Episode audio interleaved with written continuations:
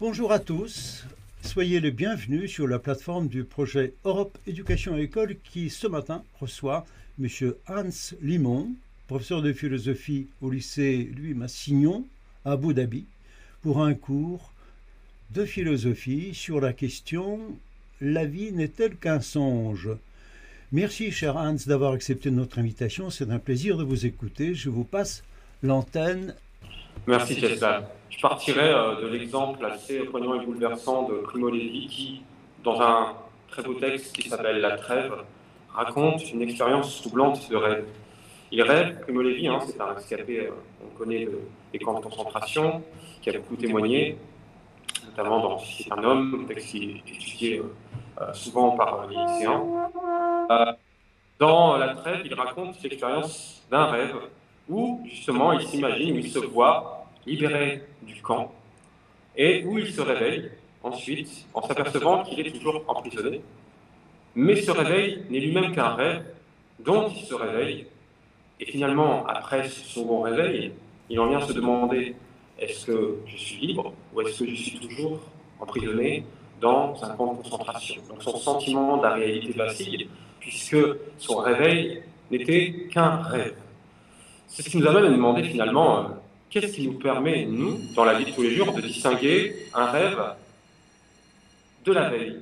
Qu'est-ce qui aussi nous permet de nous dire, nous ne sommes pas piégés par les illusions de la vie? Il y a plusieurs sortes d'illusions. Il y a l'illusion du désir, on se voit souvent tel qu'on voudrait être, au lieu de se voir tel qu'on est. Il y a l'illusion de la connaissance. On pense voir les objets tels qu'ils sont, alors qu'ils ne sont qu'une projection de notre sensibilité.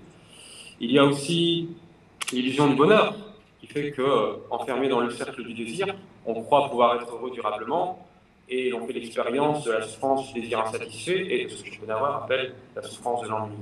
Finalement, la vie n'est qu'un songe, c'est se demander qu'est-ce qui, dans la réalité, nous fait douter de la vérité, de la véracité de ce que nous percevons et vivons, et qu'est-ce qui, dans notre vie de tous les jours, dans notre appréhension des choses et de nous-mêmes, peut constituer un obstacle à une connaissance solide, véritable et saine. Donc il s'agira pour nous de se demander qu'est-ce qui, dans la réalité, nous permet de douter et de nous demander si finalement, comme le disait Pascal, le réel, la vie n'est pas un songe un peu plus constant, et qu'est-ce qui, dans notre connaissance, peut aussi nous amener à une certaine dose de doute, parce que munis de nos euh, humaines facultés, nous ne sommes pas parfaits, et donc finalement nous sommes sujets à l'erreur, Descartes dit lui-même, hein, autant qu'aucun autre, suis sujet à l'erreur, et finalement, qu'est-ce qui peut nous aider à en sortir? Quel est le réveil possible pour reprendre euh, la terminologie euh, du rêve, et aussi comment sortir de la caverne pour, pour parler un petit peu de Platon, qu'on essaiera d'évoquer par la suite? Donc voilà les grands enjeux. Et ensuite, mes élèves aborderont la question plus ou moins du complotisme à travers le sujet, finalement, peut-on dire à chacun sa vérité. Si la vie n'est qu'un songe, si tout n'est qu'apparence, si tout n'est que vanité, comme dit Coelho dans l'Ecclésiaste, comment faire le partage entre ce qui est vrai et faux, illusoire, véritable, authentique et déformé? Voilà le programme. Le critère que l'on avait donné euh, pour euh, distinguer le rêve de la veille, qui est celui de la discontinuité finalement du rêve, qu'on est incapable de relier à une à une euh, ligne chronologique, et lui-même parfois défectueux, puisqu'il arrive que la veille elle-même soit discontinue. C'est euh, ce qu'on peut illustrer avec un personnage de euh, Calderon dans La vie est un songe. Ce personnage qui euh, se réveille un jour dans un palais royal après avoir passé toute sa vie en prison. Et il pense que tout ce qu'il vit est parfaitement réel, sauf que quelques temps plus tard, il se réveille dans sa prison et il pense que tout, tout ce qu'il a vécu lorsqu'il était au, palais présidentiel n'était qu'un palais royal n'était qu'un songe. Et il pose comme, euh, il pose comme vérité euh, absolue, finalement, la vie n'est qu'un songe. Et euh, dans la tradition philosophique, on a beaucoup de philosophes qui ont théorisé cette, inconstance de la vie, cette superficialité de la vie, en la rapprochant du songe. Pascal, qui parle de la réalité ou de la vie comme un songe un peu moins inconstant. Euh, on a Descartes qui euh, pose euh, la question de la différence entre le rêve et la veille, du doute hyperbolique. On a Schopenhauer aussi qui l'aborde avec ce qu'il appelle le voile de Maya. Ce que je voudrais faire aujourd'hui, c'est partir d'un exemple un petit peu plus proche de nous. Donc je suis désolé de, je suis désolé d'abandonner Calderon pour Primo Levi en fait, qui raconte dans, dans un livre qui s'appelle La Trêve qu'un jour il a fait un rêve où il pensait qu'il était sorti des camps, des camps de la mort, donc, puisque Primo Levi est un, est un rescapé de la Shoah. Et dans ce rêve, il se réveillait une deuxième fois en s'apercevant qu'il était toujours prisonnier. Et quand il se réveillait de ce rêve, il se réveillait de ce, premier réveil, il ne savait plus s'il était finalement libéré ou s'il était encore dans le camp. Et donc, euh, il s'est mis à douter, sa confiance en la réalité s'est mise à, vaciller. Et finalement, euh, ce que j'ai évoqué il y a quelques temps aussi avec mes élèves, parfois il arrive que dans la vie, certains facteurs nous fassent douter de la réalité de ce qu'on est en train de vivre. Ce que je voudrais faire aujourd'hui, mais très succinctement, hein, ce sont plus des pistes de réflexion qu'un cours magistral, on n'a pas le temps vraiment pour le faire, c'est d'aborder ce sujet selon deux axes. Le premier, ce serait qu'est-ce qui, dans la réalité, fait parfois vaciller notre confiance et nous fait apparenter la vie à un songe, c'est-à-dire comme activité nocturne. Qu'est-ce qui distingue vraiment le rêve de la veille Est-ce qu'on a des critères très euh, évidents pour pouvoir faire la différence entre les deux Et ensuite, quelle est la part d'illusion finalement euh, dans notre vie euh, diurne. C'est-à-dire, euh, parfois, la vie peut nous sembler pleine de vanité, pleine de superficialité, pleine d'illusions, parce que on pense que le désir va nous mener au bonheur, parce que on se retrouve tout à, tout à coup plongé dans une réalité qui nous semble tellement incommensurable avec ce que nous avons l'habitude de vivre, un accident, la perte d'un proche, que parfois on en viendrait presque à se pincer et à se demander si on rêve. Euh, et, ça aussi, je l'ai évoqué avec mes élèves. Rien qu'un exemple très très euh, simple pour nous, euh, pour nous signifier à quel point parfois faire la différence entre la vie diurne, entre le rêve et la veille est très compliqué. Il y a toujours deux ou trois, enfin, il y a parfois deux ou trois secondes après un rêve où soit on est rassuré en se disant ce n'était qu'un rêve, soit on se dit mince, ça n'était qu'un rêve, et où dans le rêve, on était presque certain de vivre quelque chose de réel, en fait. Au moment où l'on rêve, c'est difficile, sauf à ce que, euh, à part de ce que les élèves appellent un rêve lucide, qui laisse un peu, un peu débutatif. En fait, quels sont les critères qui permettent de distinguer les deux, et pourquoi, finalement, on peut se mettre à douter de tout? Et ensuite, mes élèves, eux, font un, une petite, euh, un petit cours sur ce que c'est que la vérité. Peut-on dire à chacun sa vérité? La vérité est-elle un relatif ou un absolu? Et aussi sur les dérives du complotisme, en fait. Est-ce que le complotisme est simplement une, est simplement. Il faut couper votre euh, micro, euh, Est-ce que le complotisme est simplement un doute hyperbolique euh, moderne ou est-ce que c'est une dérive psychologique qui ne voit que la vérité qu'il souhaite voir? Donc, je, je commencerai en disant que notre premier sentiment, ça n'est pas de douter du réel. Pensons tous que ce que nous, vivons est réel, n'a pas vraiment de raison de douter. Pour la simple et très bonne raison qu'on sait intuitivement faire la différence entre le rêve et la veille. Quand je, suis éveillé, tout me, paraît, plus net, plus précis, plus distinct. Mais est-ce que c'est toujours le cas? Descartes, dans les méditations métaphysiques et dans l'histoire de la méthode, se met à douter de tout, avec son fameux doute hyperbolique, mais pour accéder à la vérité. Et se dit finalement, la raison pour laquelle on peut peut-être douter du réel, c'est qu'on retrouve les mêmes éléments dans le rêve et dans la réalité. Si les éléments du rêve n'existent pas, qu'est-ce qui me dira que euh, les éléments de la réalité, eux, ne sont pas plus légers euh, qu'un songe et que la vie n'est pas, comme le disait Pascal, un songe un peu plus euh, constant. Ça, c'est le, premier, c'est le premier exemple de Descartes. Pascal, aussi dans la pensée 434, dans le classement Brunswick, dit Durant le sommeil, on croit veiller aussi fermement que nous le faisons. On croit voir les espaces, les figures, les mouvements, sans couler le temps, on le mesure, on agit de même qu'éveillé. Une fois extirpé de mon rêve, Qu'est-ce qui me permet de savoir que je ne suis plus dans mon rêve? L'un des premiers critères que proposent parfois les philosophes, c'est le critère de la clarté. C'est de dire, comme je l'ai évoqué tout à l'heure, finalement, un rêve, c'est moins net que la réalité.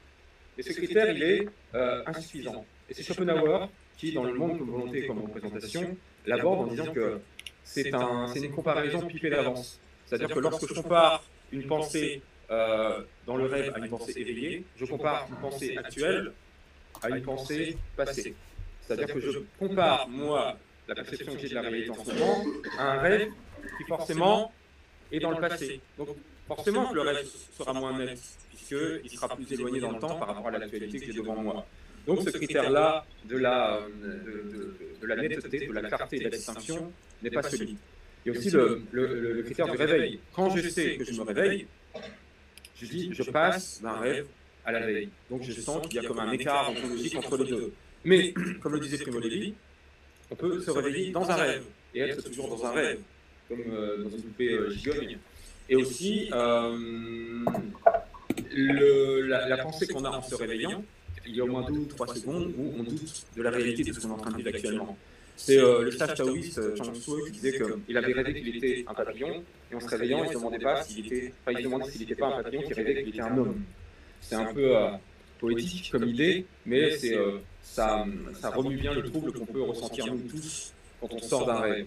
Donc le critère du réveil est insuffisant, le critère, de la clarté de la distinction euh, est aussi insuffisant. Les philosophes ont proposé grosso modo deux gros critères pour faire la distinction entre le rêve et la veille. Descartes euh, propose le critère de la discontinuité. Il dit, hein, c'est comme ça qu'il tranche après avoir montré euh, euh, que la vérité première, c'est le cogito possum, je pense que je suis. Et finalement, hein, ce qui permet de distinguer un rêve de la réalité, de la veille, c'est la discontinuité temporelle. Je suis incapable, dit-il, de relier mon rêve à, un temps antérieur, et je suis incapable de relier les rêves entre eux. Donc il y a une discontinuité temporelle.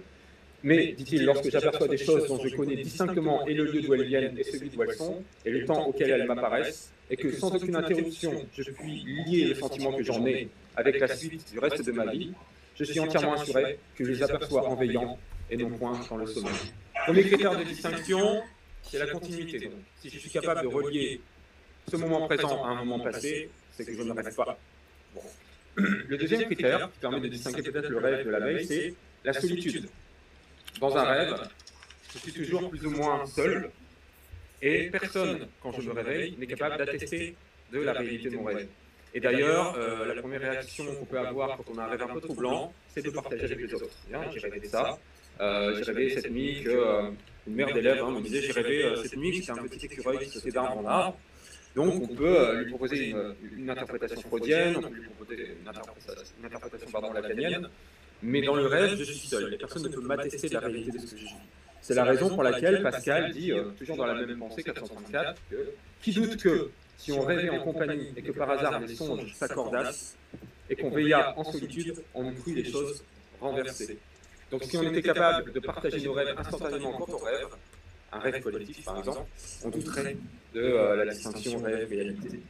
Et enfin, peut-être la, la distinction que donne Sartre dans l'imaginaire est assez poétique et assez intéressante.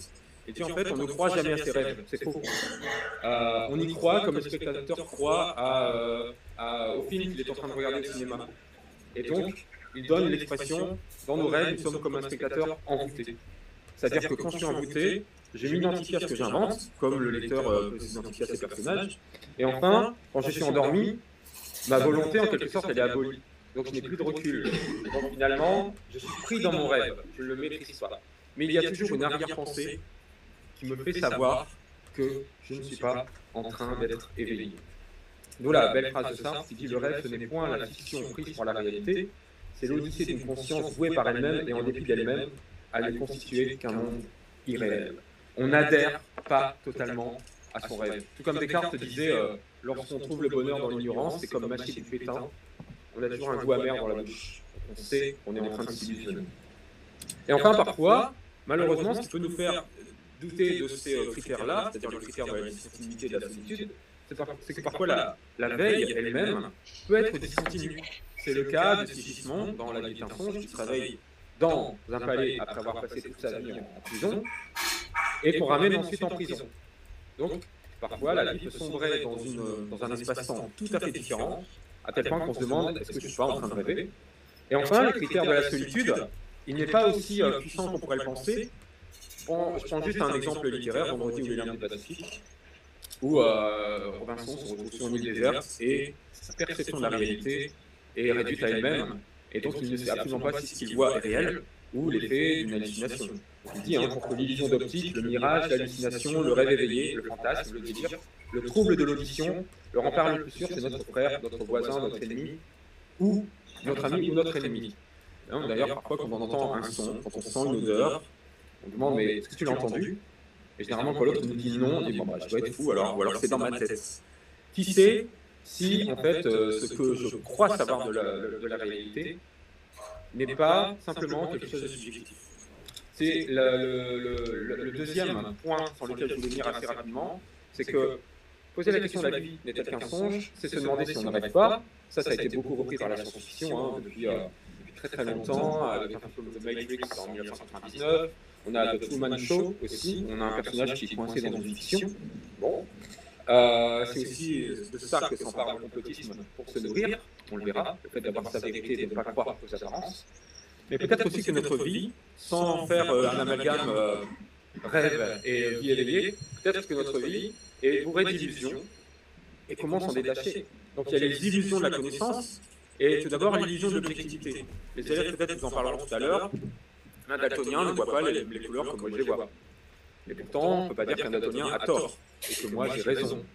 Euh, Malbranche, hein, dans de la recherche de la vérité, dit qu'on projette sans nous apercevoir sur les choses des qualités qui sont en nous.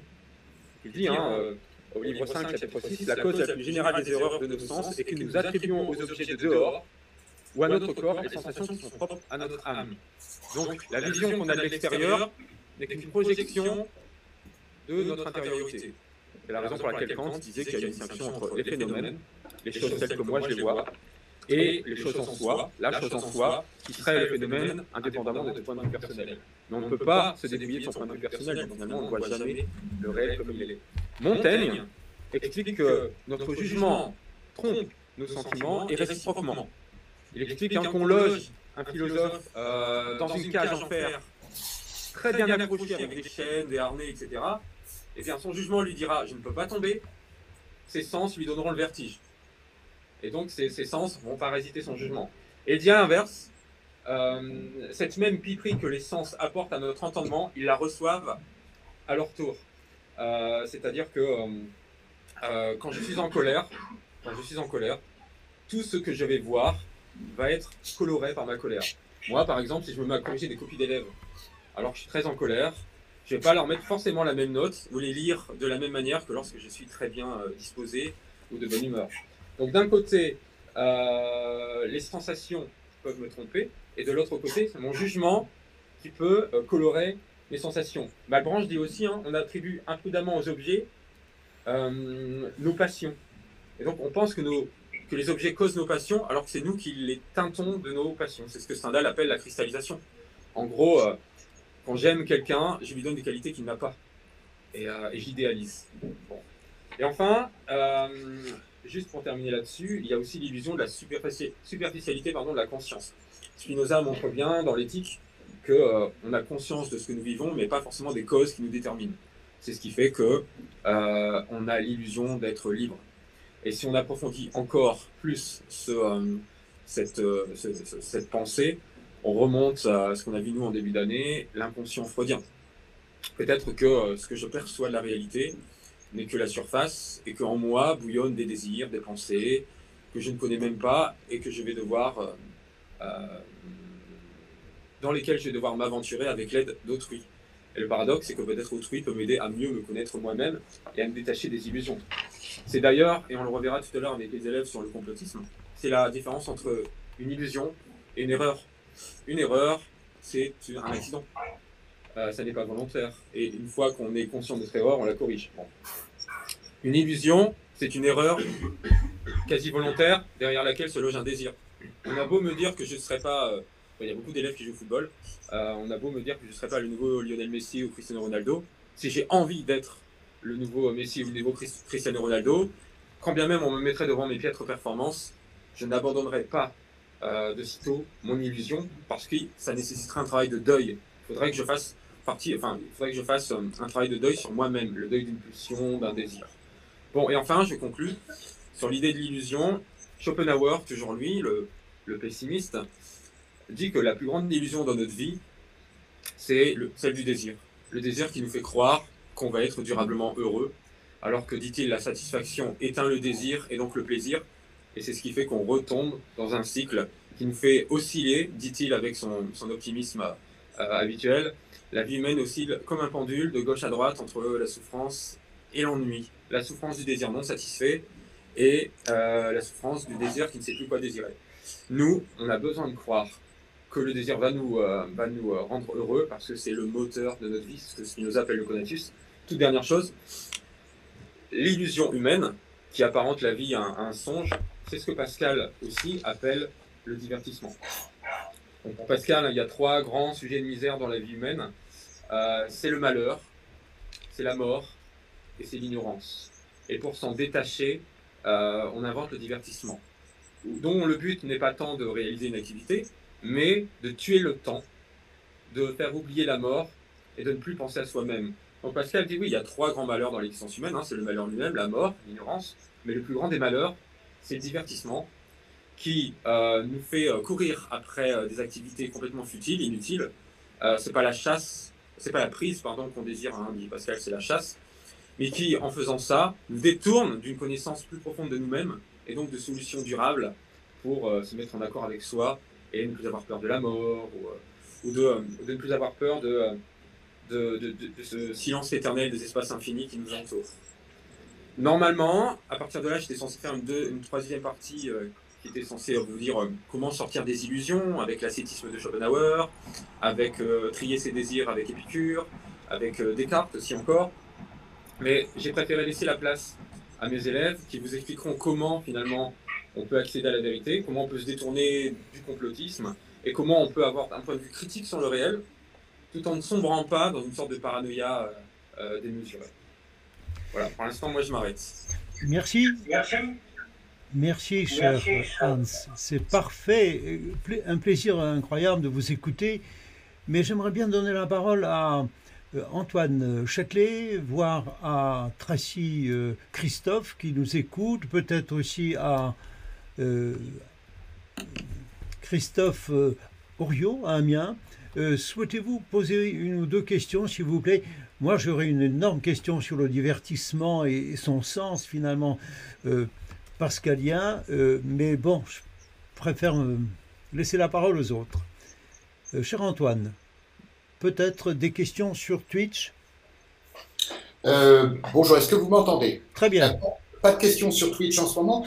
J'étais en train de me poser la question de savoir si le, euh, si le songe n'était pas plus heureux que la réalité, et qu'il ne fallait pas euh, faire euh, de la réalité un songe et, du songe une véritable réalité, et que de ce fait-là, on n'était plus dans un partage un peu binaire, mais on était dans une mésothèse, une métaxus, c'est-à-dire une, sorte, une sorte de juste milieu entre le rêve et le réel, et que ce serait ça euh, notre capacité d'imaginaire, de créer des images en réalité. Alors, euh, je, vois, merci Antoine, je vois à peu près à quoi vous voulez euh, vous référer. on avait abordé ça aussi parce que je citais en intro, du coup on n'a pas pu passer l'extrait, mais le film The Matrix qui explique que en fait, le monde a été colonisé par les machines et que les humains, avant d'être dévorés, vivent dans une simulation informatique. Et on leur laisse le choix lucide entre une réalité détruite, mais lucide, et un rêve euh, parfait, mais illusoire. Et l'un des personnages dit, moi je veux vivre ce rêve illusoire en fait. Donc euh, je veux prendre la pilule bleue plutôt que la pilule rouge, parce que je préfère au réel déprimant une simulation euh, bienveillante, heureuse. Et la question est, est-ce que le cerveau voit la différence à ce moment-là? Donc sinon, en fait, le cerveau ne voit pas la différence à ce moment-là. C'est aussi l'idée de l'idée de Nietzsche qui dit, euh, bon, par exemple, quand vous parlez de mésothèse, l'art, l'art, c'est une manière de cultiver l'illusion sans s'y perdre. Nietzsche, euh, m'aurait répondu, là, je suis très, je suis presque clérical, religieux dans ma manière de présenter les choses, parce que je mets le réel, la vérité comme valeur suprême, alors peut-être que la valeur suprême, c'est le bonheur, et que le bonheur, on peut le tirer d'illusion, mais de l'illusion, dans ce cas-là, j'ai envie de dire presque lucide, maîtrisé, et euh, l'art pour l'art, hein, pour Nietzsche, hein, c'est-à-dire que l'art au service de l'illusion et non pas euh, la vérité qui, en fait, cache, selon lui, une peur du réel, paradoxalement. Oui, nous avons l'art pour mourir de la vérité, Voilà. Euh, et nous avons le songe, et nous avons peut-être la songe et les rêves pour ne pas mourir du réel. Voilà. Et que le névrosé est un malade du réel, s'arrange avec la réalité, et c'est la raison pour laquelle. Antoine, Antoine, micro. Il invente, il invente. Oui, en fait, c'est la, c'est la distinction entre celui qui, comme vous le disiez, est névrosé, donc se perd dans, dans une version qui, en fait, qui réalise une sorte d'arrangement avec le réel, et celui qui est tellement assuré de ce qu'il est, de sa puissance, dirait Nietzsche, qu'il sait maîtriser l'illusion au service de son bonheur. Euh, Nietzsche est, très fort vis-à-vis de ça parce qu'il explique que paradoxalement, celui qui recherche avant tout la vérité, c'est lui qui ne se satisfait pas du monde plus que celui qui recherche l'illusion. Donc inventer la vérité comme le font les scientifiques, c'est postuler un arrière-monde idéal. Cest la science invente des concepts qui n'existent jamais. Hein. Enfin, l'infini, ça n'existe pas. Euh, la science nous crée un principe d'inertie qui annule le frottement dans l'air, qui n'existe pas non plus.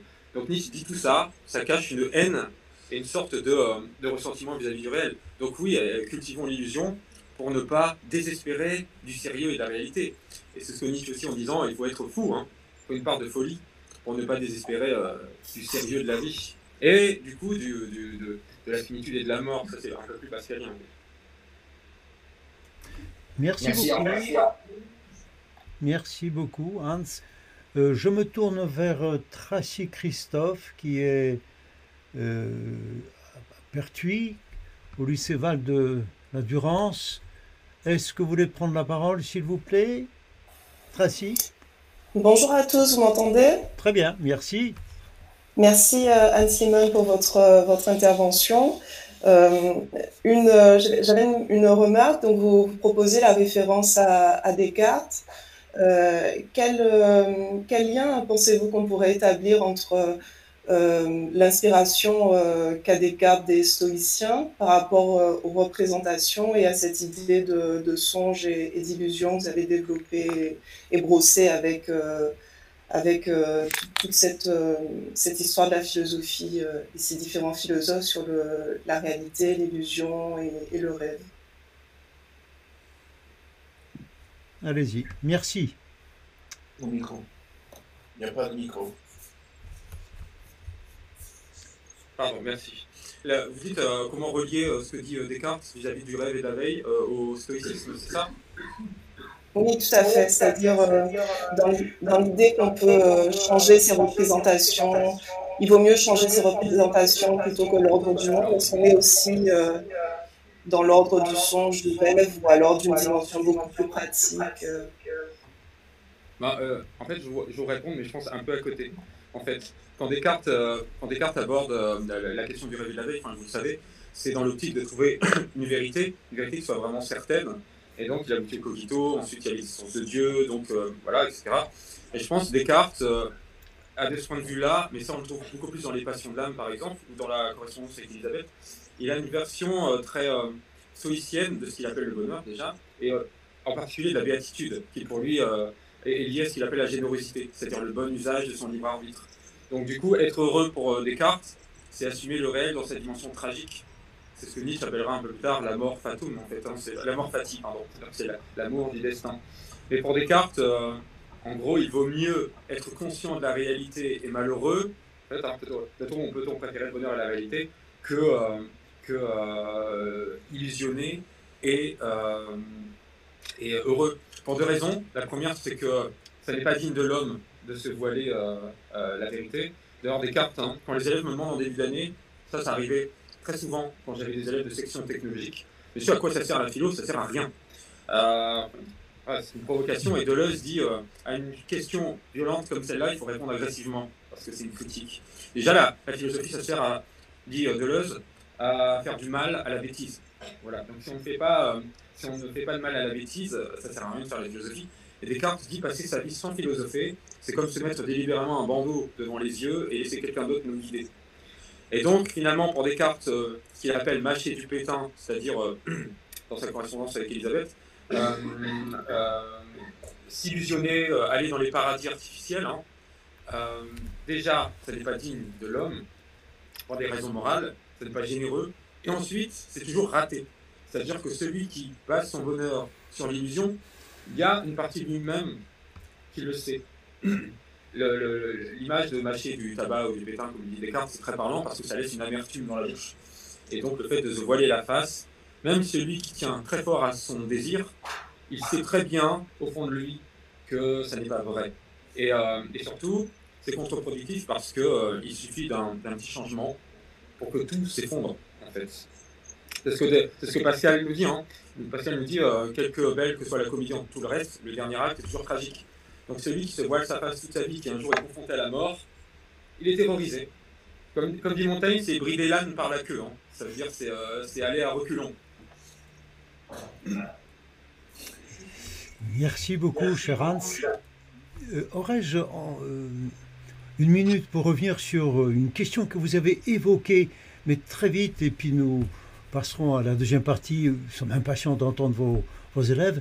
Mais cette question concerne le rapport à la fois peut-être du rêve et, la réalité à la loi. Vous avez évoqué très rapidement la fiction ou l'invention scientifique euh, de la loi, mais est-ce que c'est important de montrer que le rêve n'est pas simplement une espèce d'évasion euh, folle, euh, incontrôlée, mais qu'il aurait aussi quelque chose de, cohérent, une espèce de légalité, une espèce de loi peut-être propre, presque comparable à celle qui structure la réalité, car il ne suffit pas d'ouvrir les yeux pour voir le réel. Les scientifiques nous disent bien qu'il y a autre chose que la perception, de même qu'il y a simplement autre chose que la simple imagination. Quelle est votre analyse de cette euh, euh, relation à la loi?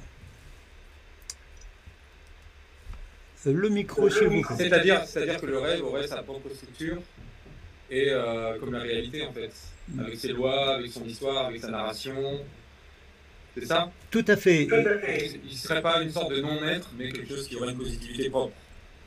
Est-ce que c'est envisageable?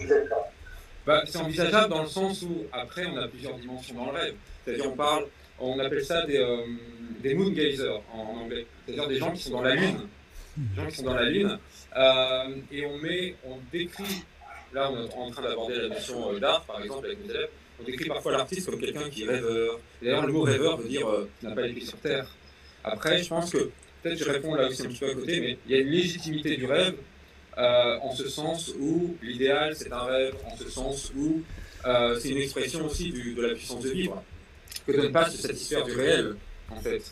Euh, les élèves ont eu en début d'année ici, est-il absurde de désirer impossible Non, parce que absurde, ça veut dire qu'il n'a pas de sens, et le rêve a ce sens où, si on se place dans une, par exemple dans une, une grille d'interprétation freudienne, le rêve est très codé, non donc on a vu la nomenclature, il est la réalisation déguisée d'un désir inconscient, on est capable de le décrypter, on est capable de, euh, euh, de, lui donner un sens, et puis on est capable aussi, grâce à lui, de regagner du terrain sur l'inconscient.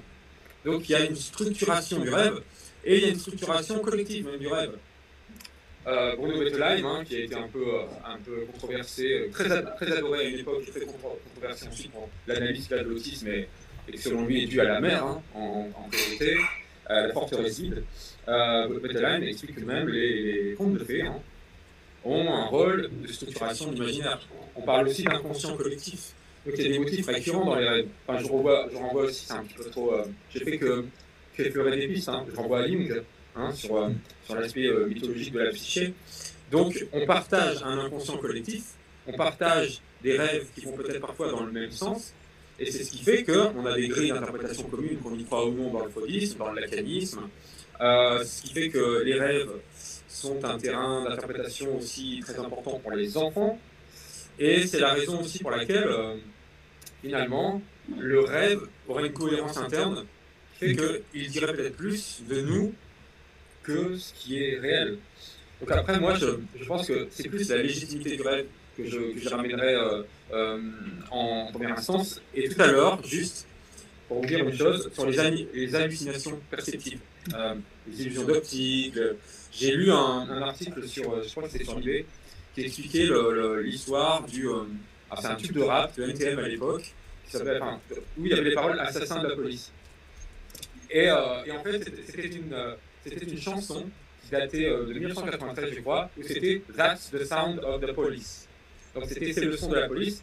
Et dans l'inconscient collectif, c'est devenu assassin de la police, à tel point qu'on a cru que le morceau initial était un morceau français. Donc cette illusion-là, plus qu'être une erreur, ça a dévoilé quelque chose de l'ordre de la structuration collective de la pensée. Et ça a été repris comme slogan, on le dit encore parfois sur certaines scènes de rap.